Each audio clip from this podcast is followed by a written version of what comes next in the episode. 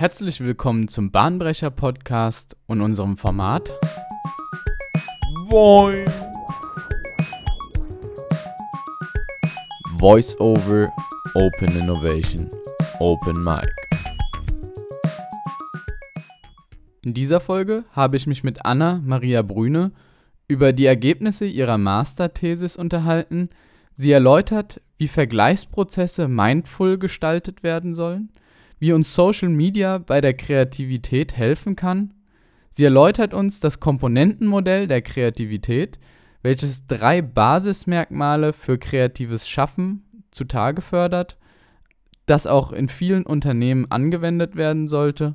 Und wir lernen, wie wir individuelle Kreativität von unternehmerischer Kreativität unterscheiden können. Viel Spaß beim Podcast. Hi Anna, herzlich willkommen bei uns im Podcast und äh, schön, dass du dich bereit erklärt hast, hier mitzumachen. Da freuen wir uns sehr und hoffentlich auch die ganzen Zuhörer. Vielleicht ein paar Worte über dich zum Anfang. Dein Name ist Anna Maria Brüne. Ähm, du hast deinen Bachelor in Communication and Media Studies gemacht, deinen Master in Media Management, warst zwischendurch auch tätig in einigen Agenturen, warst bei der Zeitung tätig.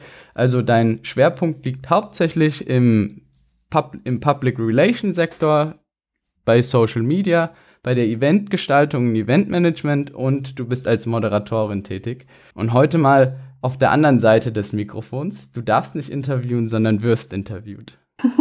vielen Dank. Ähm, ja, auch vielen Dank für deine Einladung und für die äh, tolle Einleitung. Du bist mir so ein bisschen als Person auch aufgefallen, grundsätzlich, die immer die neuesten Trends im Blick hat. Wenn ich mit irgendwas Neuem irgendwie auf dich zukomme und sage, Anna, hast du schon mal von Google Stadia gehört? Anna, hast du schon von Clubhouse gehört? Dann sagst du meistens, klar, kenne ich schon. Wie zur Hölle schaffst du das, jedes Mal da die neuesten Trends mitzubekommen? In viele Dinge rutscht man ja auch so rein. Man ähm, erfährt es ähm, an der Arbeit durch Kollegen, ähm, die sich jetzt äh, vor kurzem auf Clubhouse angemeldet haben. Ähm, ein, ein Freund, der Google Stadia benutzt, aber auch natürlich, dass man jeden Tag ähm, morgens, wenn man, wenn man anfängt zu arbeiten, ähm, gewisse Medien mal rezipiert und einfach mal T3N, den Newsletter durchscrollt oder so und dann manches ist natürlich auch gefährliches Halbwissen, was man dann erstmal validieren muss. Aber eigentlich, ähm, ja, ist es viel so, was man nebenbei mitbekommt.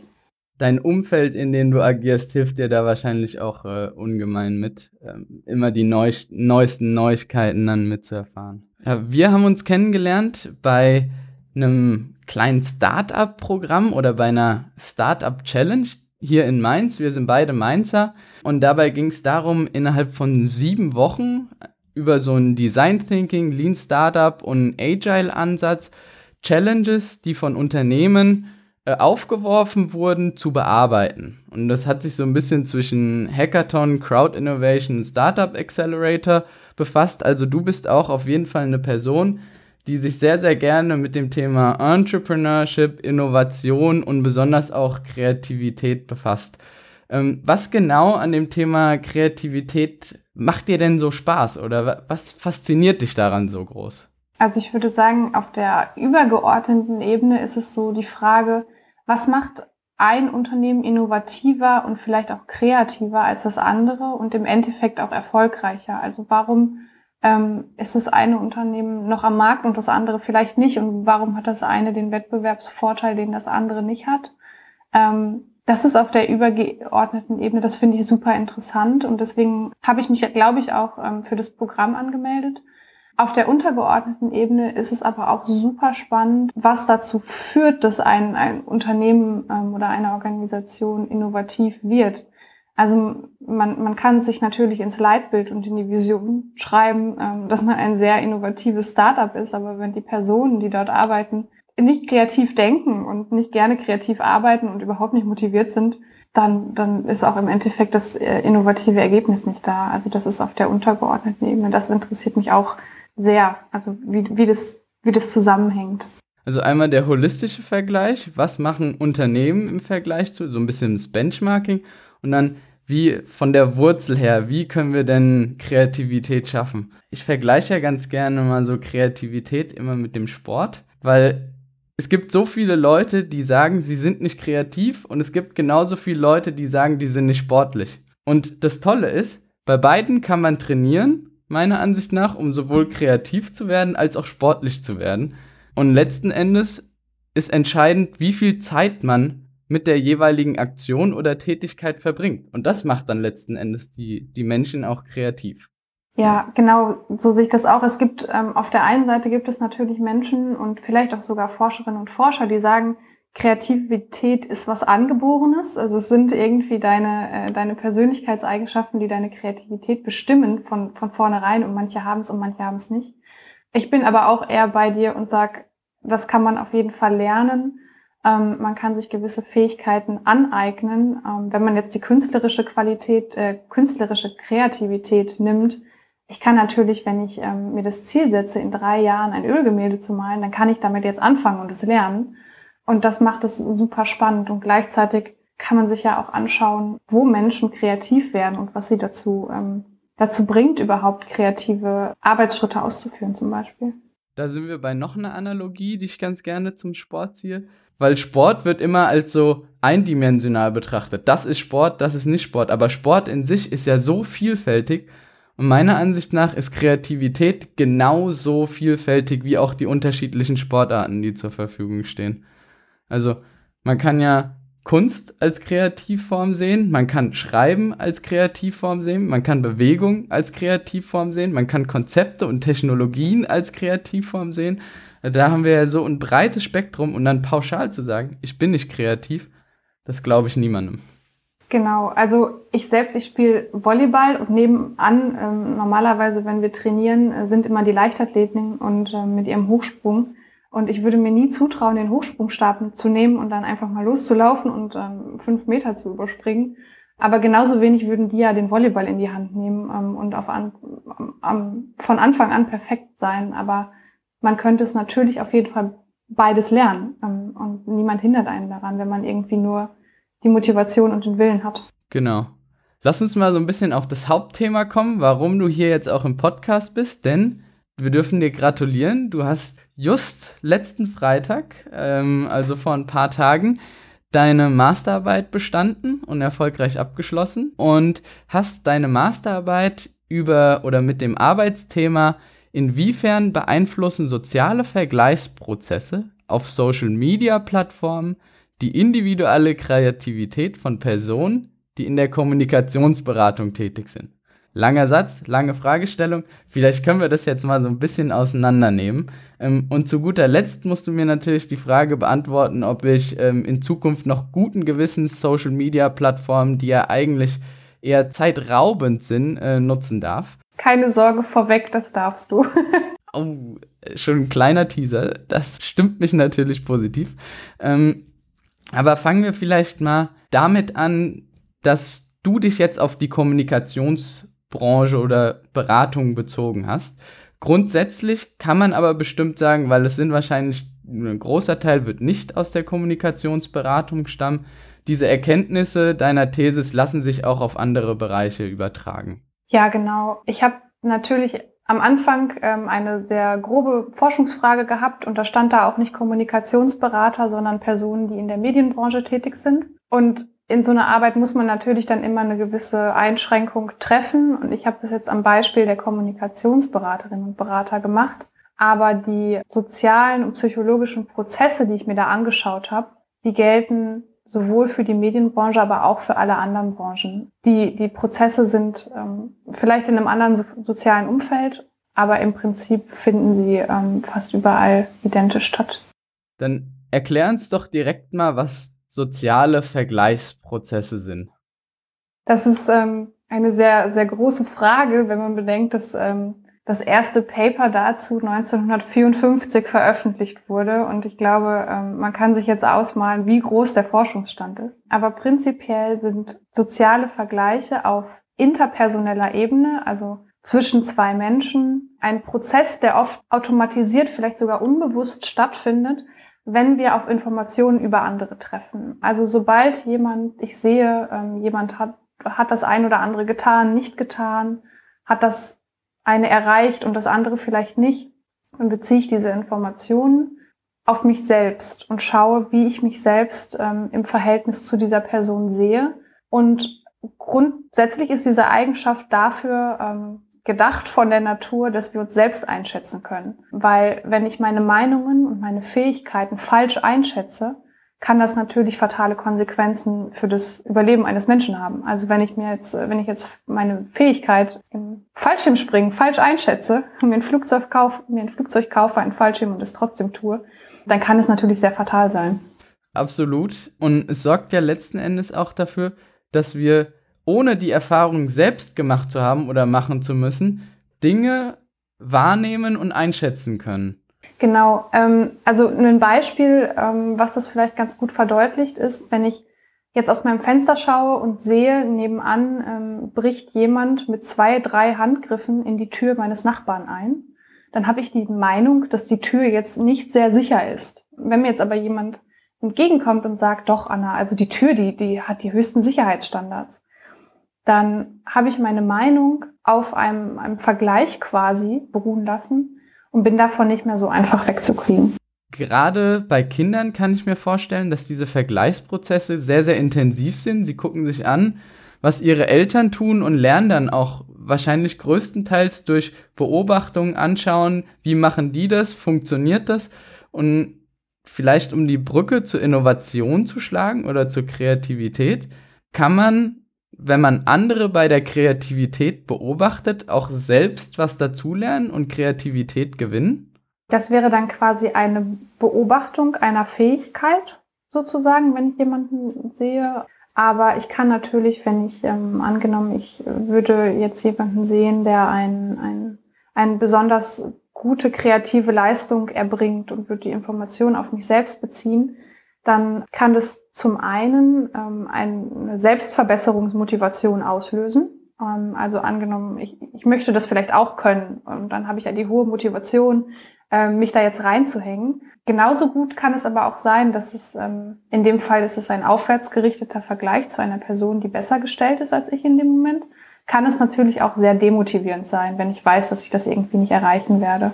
Und ich glaube, genau das ist das, was so häufig auf Social-Media-Plattformen auch angeprangert wird, gerade wenn wir uns Instagram und dergleichen betrachten, dass da jeder die tollen Seiten seines Lebens zur Schau stellt und man sich dann eher negativ beeinflusst fühlt. Genau, also das, was du gerade gesagt hast, ist quasi der größte Teil der Forschung tatsächlich. Auf Social Media ist eine, ähm, ist die idealisierte Selbstdarstellung sehr weit verbreitet. Also jeder möchte nur die die besten Seiten von sich präsentieren und sich ins rechte Licht, Licht rücken. Somit finden da quasi aufwärts gerichtete Vergleiche potenziell häufiger statt und führen dann eventuell zu einer demotivierenden ähm, Auswirkung.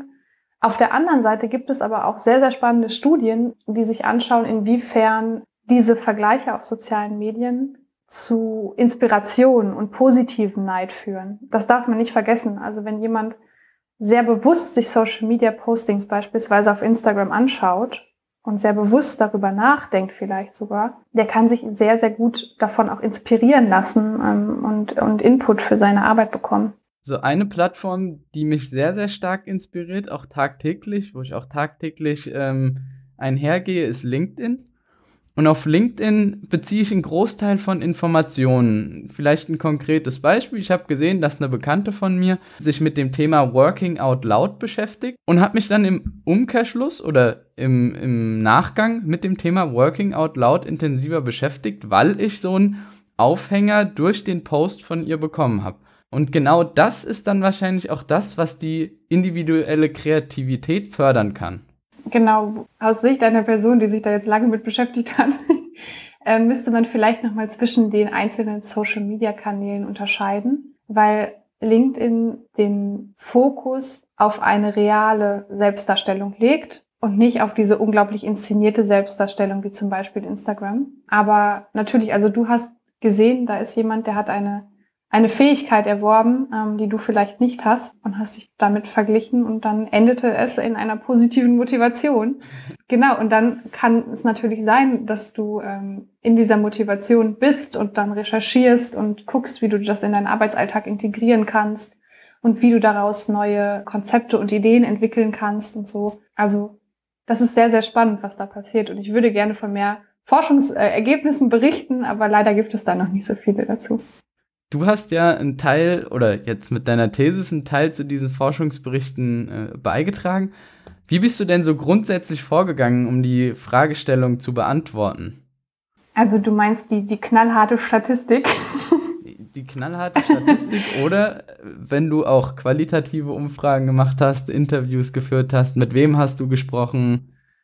Ähm, ich habe mir ein, ein Sample gesucht, ähm, dadurch, dass die Grundgesamtheit quasi sehr, sehr diffus ist an Personen in der Medienbranche. Das reicht ja von Gaming bis hin zu Buch über, über Fernsehen und Rundfunk. Und dann habe ich mir die äh, Kommunikationsberaterinnen und Berater rausgepickt, habe Agenturen an und abtelefoniert. Ähm, insgesamt äh, habe ich, glaube ich, über 100 Agenturen am Telefon gehabt und sie äh, gebeten, ähm, an meiner Umfrage teilzunehmen.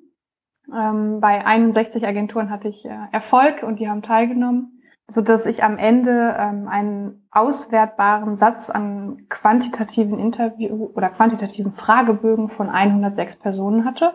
Und für meine Auswertung brauchte ich auch ähm, eben diese hohe Zahl, um eben statistische Ergebnisse berechnen zu können. Genau, und in diesem, diesem Fragebogen, ähm, den, den haben die Personen dann ähm, über einen Link öffnen können und in diesem Fragebogen habe ich sie dann ähm, zu ihrer Kreativität befragt, äh, zu ihrem sozialen Vergleichsverhalten ähm, und auch so ein bisschen zu ihrer Mediennutzung und zu ihren äh, Demografika. Auf das Ergebnis der Umfrage kommen wir dann wahrscheinlich ganz am Ende nochmal, wenn wir uns anschauen, wie können wir denn unsere Kreativität verbessern, weil da lässt sich bestimmt einiges äh, interpretieren. Aber lass uns vorher nochmal das Thema individuelle Kreativität betrachten. Individuelle Kreativität, bedeutet das, dass es auch sowas wie kollektive Kreativität gibt? Oder wie lässt sich dieser Begriff individuelle Kreativität erstmal definieren oder auch abgrenzen? Also du kannst auf, auf übergeordneter Ebene, kannst du dir auf, zum einen anschauen, ähm, was ist unternehmerische Kreativität? Ja, das ist einfach das, das Ergreifen von Ideen und kreativen Möglichkeiten, um sie zu monetarisieren im, im unternehmerischen Kontext. Dann kannst du dir ähm, aber auch so eine Art Erfindergeist-Kreativität anschauen. Das sind dann meistens ähm, Startups, bei denen das sehr, sehr präsent ist. Da ist dann oft so eine Art Aha-Moment mit verknüpft. Ähm, es ist der Erfindergeist, was Neues entwickeln zu möchten. Äh, es ist der Erfindergeist, ähm, der dahinter steckt.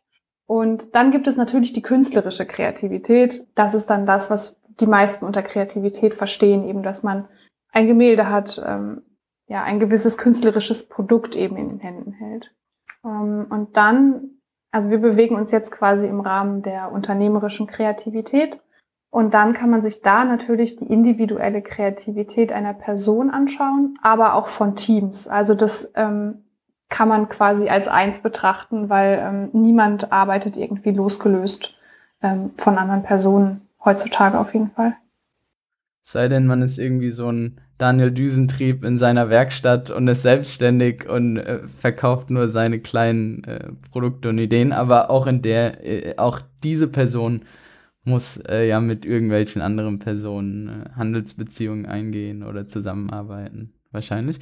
Aber genau darauf kommt es uns ja drauf an, die unternehmerische Kreativität. Und eine Basis dieser unternehmerischen Kreativität oder wie das erläutert wird, ist das sogenannte Komponentenmodell der Kreativität. Das Ganze wurde von Amabil und Pratt, wenn ich es richtig ausgesprochen habe, entwickelt und hat so ein bisschen die Basis deiner Thesis dargestellt, auf dem du alles aufgebaut hast oder was du auch ergänzt hast, dieses Modell. Kannst du uns kurz mal einen Einblick in dieses Modell geben? Also ich finde, es klingt unglaublich trocken und theoretisch, wenn du diesen Titel vorliest. Aber das ist es tatsächlich nicht. Und es ist ähm, schade, dass das nicht irgendwie in der unternehmerischen Praxis sofort Einzug hält. Weil das Modell, es ist, es ist ein sehr komplexes Modell, psychologischer und sozialer Komponenten, deswegen heißt es Komponentenmodell, die ein Individuum am Arbeitsplatz benötigt, um kreative Arbeit leisten zu können. Und ich versuche es jetzt mal zu beschreiben. Wenn du es nicht verstehst, schreist du einfach Stopp. Es ist quasi aufgebaut wie zwei Ebenen, die übereinander liegen und miteinander verbunden sind. Auf der unteren Ebene kannst du sagen, ist die individuelle Kreativität von Mitarbeitern und Teams. Und auf der darüberliegenden Ebene ist das Innovationsverhalten der Organisation, in der sie arbeiten. Und zoomen wir jetzt mal in diese erste Ebene, also in die individuelle Kreativität hinein, würden wir sehen, dass ein, eine Person im, im Unternehmen drei Komponenten benötigt, um kreative Arbeit zu leisten. Also die erste ist die individuelle kreative Aufgabenmotivation. Das ist sozusagen unser, ja, wie unser Motor, kreativ tätig zu werden. Das ist hauptsächlich eine intrinsisch begründete Motivation, also dass ich was mache, was mir wirklich Spaß macht, wo ich drin aufgehe. Und es ist weniger extrinsisch, extrinsisch begründet, also weniger durch ein hohes Gehalt beispielsweise. Dann haben wir kreativitätsrelevante Prozesse als zweite Komponente. Da zählt zum Beispiel rein, dass ich divergent denken kann, dass ich Ideen verknüpfen kann, die ich irgendwo mal gehört habe, dass ich aber auch so einfache Dinge, zum Beispiel wie Brainstorming-Techniken beherrsche. Und last but not least, die dritte Komponente, ähm, die man da nicht vergessen darf, ist das bereichsrelevante Wissen. Also wenn ich in der Automobilindustrie kreativ tätig werden möchte, dann muss ich auch ein gewisses Wissen über die, Kreativ äh, über die Automobilindustrie haben. Sonst, sonst kann ich nicht kreativ tätig werden. Und diese drei Komponenten der individuellen Kreativität funktionieren nicht ohne einander. Das heißt, wenn eins wegfällt, ist unsere kreative Leistung irgendwie behindert. Und das funktioniert ja nicht, wie man das leider oft in wissenschaftlicher Forschung irgendwie sieht, dass es im Vakuum stattfindet. Also wir setzen uns ja nicht an unseren Schreibtisch, haben ein Vakuum um uns drum herum und arbeiten los und sind total kreativ, sondern dieses Innovationsverhalten der Organisation, wo dann so Sachen reinspielen wie Klima und Kultur, die beeinflussen dann diese Komponenten der individuellen Kreativität positiv oder negativ. Und diese Komponenten, diese drei, die du jetzt benannt hast, ähm, mal kurz zusammengefasst, richtige Aufgaben, Prozesse für Kreativität und dann bereichsübergreifendes Wissen, auch noch ein bisschen was äh, Bescheid wissen, was rechts und links passiert, nenne ich es jetzt einfach mal, müssen die von jeder Person individuell erfüllt werden? Oder kann man auch sagen, wir setzen ein Team zusammen, bei dem einer sich sehr, sehr gut mit dem Prozess auskennt, Kreativitätstechniken, Brainstorming-Methoden und ein anderer kennt beispielsweise das Übergreifende, das Holistische. So setzen sich ja häufig auch Teams von Startups zusammen. Letzten Endes vereint sie aber wahrscheinlich dann die Aufgabe, die sie machen, wo sie intrinsisch motiviert sind. Ein bisschen von allen drei Komponenten sollte natürlich jeder Einzelne haben im Team. Ähm, aber es gibt zum Beispiel eine super spannende Studie, die ähm, eine Person mit einem sehr, sehr hohen bereichsrelevanten Wissen in ein Team setzt ähm, und dann schaut, wie das Team davon profitiert. Und es, es ist schon so, dass man sagen kann, okay, also wenn ich jetzt eine Person habe, die da total der Experte drin ist in diesem Bereich, ähm, dass das Team davon sehr profitieren kann. Ja. Und es ist ja auch utopisch zu sagen, dass wir alle Höchststandards in allen drei Bereichen haben müssen. Also jeder kommt mal montags morgens ähm, schlecht gelaunt mit einem Kaffee in der Hand ähm, in den Konferenzraum und sagt sich so, ich bin jetzt nicht so wirklich motiviert, aber dann ist da ja ein Team, was hoch motiviert ist und eventuell auf sein vorhandenes Wissen zurückgreifen kann. Du hast jetzt gesagt, das Ganze wird auch noch von extern beeinflusst. Ähm, das ist ja genau der Bereich, den du dir jetzt nochmal im Spezifischen angeschaut hast und der Bereich, um den du das Modell auch ein bisschen erweitert hast. Kannst du uns da nochmal ein bisschen Einblicke geben, wie da der, was externe Einflüsse sein können und wie sie auch positiv oder negativ wirken können? Also zum einen gibt es organisationsinterne Einflüsse. Das ist das Arbeitsklima, ähm, das Führungsverhalten ähm, etc. Und das ist mittlerweile schon recht gut, gut erforscht. Ähm, was noch nicht so ganz so gut erforscht ist, sind eben organisationsexterne Faktoren. Also zum Beispiel die Situation am Arbeitsmarkt. Ähm, wenn ich sehe, mit meiner Branche geht es gerade unglaublich bergab, vielleicht demotiviert mich das ja auch in meiner kreativen Arbeit. Oder es sind so Sachen wie vielleicht sogar die, die Entwicklung eines ganzen Landes oder jetzt aktuell die, die Corona-Pandemie. Ähm, vielleicht habe ich irgendwie zu Hause eine komische Situation oder ich fühle mich nicht so ganz wohl auf meinem Weg zur Arbeit. Das zählt ja alles irgendwie damit rein. Absolut. Ähm, Im Umkehrschluss, also sehen wir dann wahrscheinlich auch die Auswirkungen bei den Prozessen, die sich umstellen müssen dann oftmals oder auch die Aufgaben, die sich dann dementsprechend auch verändern, wenn eine ganze Branche im Umschwung ist oder sie sich verändern super interessant, da auch nochmal den Aspekt zu sehen, wie das auf die individuelle Kreativität wirkt. Um nochmal den Bogen jetzt zur Social Media Plattform und den Vergleichsprozessen zu stellen, wo sind die denn in diesem Komponentenmodell einzuordnen? Ich habe mir ähm, die sozialen Vergleichsprozesse auf Social Media Plattformen als organisationsexternen Faktor angeschaut. Ähm, Natürlich kann man das auch als sehr, sehr individuellen Faktor sehen und ähm, als Faktor sehen, der vielleicht von den eigenen Persönlichkeitsmerkmalen bestimmt wird. Ich habe es jetzt als organisationsexternen Faktor betrachtet, ähm, aus dem Grund, ähm, dass die Social-Media-Inhalte, die ein Mitarbeiter oder eine Mitarbeiterin rezipiert, die können nicht wirklich von der Organisation beeinflusst werden, in der sie arbeitet. Und das begründet sich auch so ein bisschen, also die Wahl dieses externen Faktors begründet sich so ein bisschen aus der Wahl von meinem Sample, der, der Kommunikationsberatung. Vielleicht, um da ein, einen kleinen Einblick in meinen Arbeitsalltag zu geben, ein, ein LinkedIn-Account oder ein Facebook-Account braucht immer ein persönliches Profil, was damit verknüpft ist, ähm, um eben ein Unternehmens, um ein Unternehmensprofil ähm, zu bearbeiten. Und das heißt, wenn ich mich morgens an meinen Schreibtisch setze und ich möchte zum Beispiel eine LinkedIn-Werbung veröffentlichen oder ich möchte irgendwas recherchieren, weil ein Kunde danach gefragt hat, dann muss ich zunächst erstmal mein persönliches Profil öffnen, wo meine privaten Inhalte drin sind und wo auch organisationsexterne Kontakte drin sind, die natürlich alle mein Newsfeed generieren ähm, und ich so auf organisationsexterne Inhalte treffe. Und ähm, um jetzt die Brücke zu schlagen zu den sozialen Vergleichsprozessen, die finden eben doch sehr unbewusst und unterbewusst statt. Und wenn ich jetzt dieses Profil öffne und sofort diese Flut an Informationen bekomme, dann ist da die Wahrscheinlichkeit irgendwie sehr hoch, dass ich mich da vergleiche. Vielleicht jetzt die Frage von ganz am Anfang aufgegriffen. Social Media, ja oder nein? Hilft es mir oder hilft es mir nicht? Beziehungsweise, welche Plattform hilft mir gegebenenfalls und welche Plattform nicht? Das ist ja im Gespräch schon so ein bisschen rausgekommen. Also wenn ich eins beim Studium gelernt habe, dann, dass ich jetzt es kommt drauf an antworte.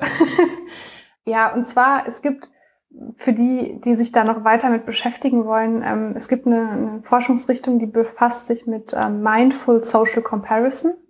Das ist eben schon so ein bisschen angeklungen. Das heißt, wenn ich wirklich weiß, was, was Social Comparison ist, dass ich mich vergleiche und dass es auch nichts, nichts Schlechtes ist, sondern was, was ganz Normales, was irgendwie jeder Mensch macht, wenn ich das weiß und ich weiß auch, dass ich auf Instagram ähm, Medien sehe mit sehr, sehr vielen Filtern ähm, und eine super idealisierte Selbstdarstellung sehe, dann ähm, kann ich mindful quasi darüber nachdenken, was ich da gerade sehe ähm, und beziehe vielleicht auch so ein paar Informationen mehr ähm, mit ein, dass zum Beispiel die Person, die ich da sehe, ähm, einfach viel, viel älter ist und schon viel, viel mehr Erfahrung hat zum Beispiel. Ähm, und dann fallen Vergleiche auch potenziell nicht ganz so negativ aus, vielleicht sogar auch positiv. Das heißt, ähm, du kannst auf jeden Fall Social Media weiter nutzen, aber natürlich, wie das, wie das oft so Eltern mit erhobenem Zeigefinger quasi ihren Kindern beibringen, ähm, aber denk drüber nach, die machen das alle beruflich oder, oder so, dass man das einfach im Hinterkopf hat und dann ist man da auch äh, sehr, sehr gut gewappnet. Also vielleicht hier, um den Begriff Mindful aufzugreifen, anstatt mindful, also sich einfach nur das Gehirn voll zu laden. Ja, das Mind ist voll. Ähm, soll man das Ganze eher mindful mit Bedacht und mit Berücksichtigung und mit Hintergrund und das Ganze vielleicht auch mal hinterfragen und interpretieren. Und dann ist es, glaube ich, wirklich wie in meinem Beispiel jetzt ein sehr, sehr positiver Anker auch für Kreativität, sich anspornen zu lassen, vielleicht auch ähm, in, in neue Bereiche und Neuigkeiten wahrzunehmen und kennenzulernen. Weil mittlerweile ist es ja so, dass die sozialen Medien deutlich, deutlich schneller sind als die meisten Zeitungen, als die meisten Newsportale. Ähm, da ist der Ursprung einfach in Social Media. Genau, und ähm, um das, das Sportthema ähm, nochmal aufzugreifen, wenn du ähm, beispielsweise du, du schwimmst eine 100-Meter-Bahn, ähm, siehst deine Zeit und bist, bist irgendwie ganz zufrieden, dann kannst du dich zum einen mit, der, mit dem Olympiasieger vergleichen oder mit deinem Teamkollegen. Und wenn du dich mit, deinem Olymp mit dem Olympiasieger vergleichst, wirst du denken, oh, puh, also ich war jetzt echt schlecht. So, aber wenn du mal drüber nachdenkst, der ist ja auch siebenmal die Woche im Schwimmbad und äh, trainiert sehr, sehr professionell und ähm, dann bist du wahrscheinlich sogar wieder sehr, sehr gut. Und so ist es bei diesen Social Media Inhalten eben auch. Also das macht mir ein gutes Gefühl, wenn ich jetzt das nächste Mal ins Schwimmbecken steigen sollte, wenn sie wieder aufhaben. dann vergleiche ich mich mit meinen Teamkollegen auf jeden Fall. Ähm, wir springen noch mal ein bisschen zum Komponentenmodell. Vielleicht aus deiner Recherche hast du so ein paar Empfehlungen, Maßnahmen, wie wir dafür sorgen, dass die Komponenten von Unternehmen erfüllt werden können. Also was sind so diese fünf oder drei Erkenntnisse, wo du sagst, darauf sollten Unternehmen achten, um die individuelle Kreativität ihrer Mitarbeiter zu fördern? Ja, da würde ich jetzt schon ein bisschen auf das Ergebnis der Arbeit vorgreifen, tatsächlich. Wenn Kannst du machen, genau da sind wir jetzt. ähm, und zwar kann ich natürlich im Recruiting-Prozess ähm, schauen, wie kreativ ist ein Mitarbeiter, wie schnell löst er eine Aufgabe aber was man natürlich aus Sicht des strategischen Managements nie vergessen darf, ist, dass es ein soziales Umfeld gibt, was die Kreativität eines Mitarbeiters beeinflussen kann. Und dass der Mitarbeiter auch, wenn er nach Hause kommt, irgendwie beeinflusst wird. Ähm, es gibt zum Beispiel eine Studie, die zeigt, dass Personen, die an, an Tag A eine super positive Stimmung hatten, also dieses ähm, ja, in der, in der Wissenschaft nennt man das dann Affekt. Also der Affekt war positiv. Ähm, sie waren halt gut gelaunt und hatten gute Stimmung und hatten eventuell Erfolgserlebnis, dass das sogar die Kreativität an dem darauffolgenden Tag positiv beeinflusst. Und es eben so eine Art Langzeiteffekt haben kann. Und dass ich mir dann als im strategischen Management oder im HR-Bereich eben nicht nur anschaue, was für kreative Projekte hat diese Person bereits erledigt, sondern dass ich mir vielleicht auch anschaue, was kann ich denn als Organisation noch selber machen, um die Mitarbeiter in der eigenen Kreativität eben zu fördern, indem ich ihnen beispielsweise hohe Autonomielevel zuspreche ähm, und hohe Eigenständigkeit garantiere, aber sie auch offen unterstütze in dem, was sie tun zum Beispiel. Das ist doch ein schöner Abschluss, das kann sich doch jeder mitnehmen und vielleicht auch mal in seiner eigenen Organisation reflektieren, wie es dort gelebt wurde. Ähm, wir sind jetzt am Ende des Podcasts angekommen und wie immer ein, ein kleines Spielchen. Ich stelle dir drei Fragen und gerne einfach kurz und knapp antworten, Anna, ohne groß drüber nachzudenken, was dir gerade so in den Sinn kommt. Die erste Frage, wird Deutschland in den nächsten 100 Jahren eine ähnlich signifikante Rolle spielen in der Weltwirtschaft wie in den letzten 100 Jahren? Ja oder nein? Ja. Auf welches Zukunftsthema würdest du am ehesten wetten? künstliche Intelligenz, Internet of Things oder Energiespeicher? Internet of Things. Und die letzte Frage, du hast wahrscheinlich auch im Rahmen deiner Thesis relativ viel gelesen und einige Artikel durchforstet. Hast du irgendeinen Geheimtipp oder wo du sagst, das ist ein Artikel oder Buch, das mir sehr, sehr gut gefallen hat? Es ist ähm, ein audiovisueller Inhalt. Es ist ein TED-Talk von der Autorin des Komponentenmodells, ähm, von Theresa Amabile. Ähm, sie, das ist aus dem Jahr 2011, also noch bevor die Studie veröffentlicht wurde, bevor das Progress Principle, was sie dort vorstellt, äh, veröffentlicht wurde. Das ist jetzt nochmal ein ganz anderes Thema, aber es ist dieser TED-Talk, der ist auf YouTube äh, verfügbar. Vielen, vielen Dank für deine Informationen, die du uns hier unterbreitet hast. Äh, mir hat super viel Spaß gemacht und ich hoffe dir auch ein bisschen. Ja, es hat super viel Spaß gemacht und ich könnte noch drei Stunden weiter erzählen, ähm, weil das Themengebiet so groß ist. Vielen Dank auf jeden Fall. Sehr, sehr gerne, Anna. Mach's gut.